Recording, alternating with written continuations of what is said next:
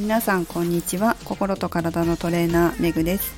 313回目の今日はコロナ禍でもダイエットに成功する人の考え方をお送りします。コロナだから太ったという人もいればコロナだけど痩せたという人もいますね、えー、私の周りの人とかうちの生徒さんで痩せた人の考え方の特徴というのを今日はご紹介したいと思います。私はダイエットというのはやるやつはやるって思ってるんですよ。でも本当にそうでやるやつはやるんですよ。やらないやつはやらない。やるやつはやる。それだけだ。っていうのが私のすごいこうバッサリ切った言い方なんですけど、まあ、そういう感じなんですね。でその特徴は何かというとはっきり言えば言い訳をしません。本当に言い訳しません。仕事とか他人のせいにしないんです。でねこういう方々って本当にみんなみんなね仕事できるんですよ。そして経済的に豊か。これは明らかにわかるんですけど仕事もそうだけど自分の能力を高めることができるわけです。人のせいとか何かのせいにしないので。矢印を自分に向けてそして成長させることができるからなんですよね。そういう方がやっぱりダイエットに成功します。ダイエットに成功しない方の口癖っていうかよく聞く言い訳4つ準備しました。1つ目は仕事で忙しくてできなかった。2つ目は食べてる時間がなくて夜遅くなっちゃった。3つ目友達に誘われてテンション上がって食べちゃった。4つ目質素な食事は寂しいから嫌。いかがでしょうか？思い当たる方いらっしゃいませんか？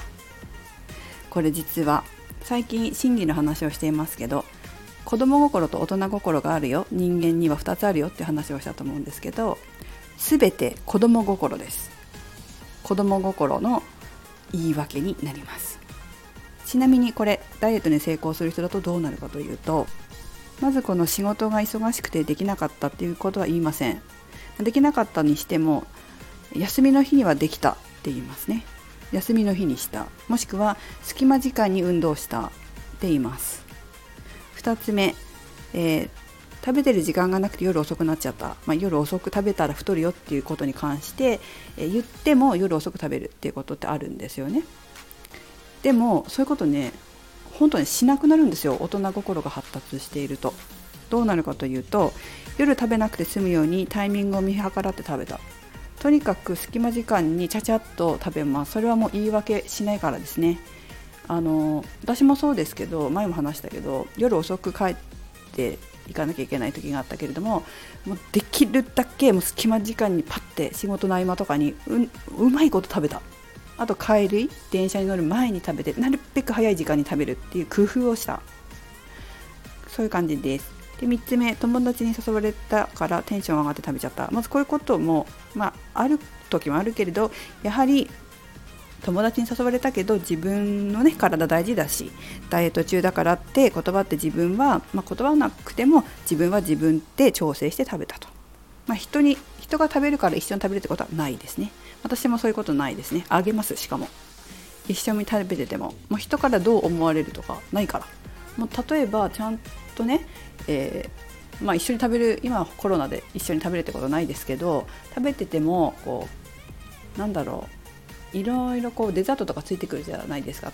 時あるじゃないですか。あげあげるもん。あげるって言って喜んで食べるから これ聞いてる人ね私からデザートもらった人いるともいるかもしれないけど。そう。あのいくら人からねもらっても「えー、嘘美味しそう食べたい」って食べません。私は。あげます。だしかもまあ食べれないっていうのもあるんですけどね。砂糖とかあんまりこう何ていうか天然の甘みっていうの好きなんですけどえっと本当砂糖っていう甘さが苦手なので一口だけ食べる食べて味見はするっつってあとあげるって言ってあげます。言い訳しないですね。とにかく。それから4つ目質素な食事は寂しいから。これはですね質素な食事だから痩せられるわけですよね。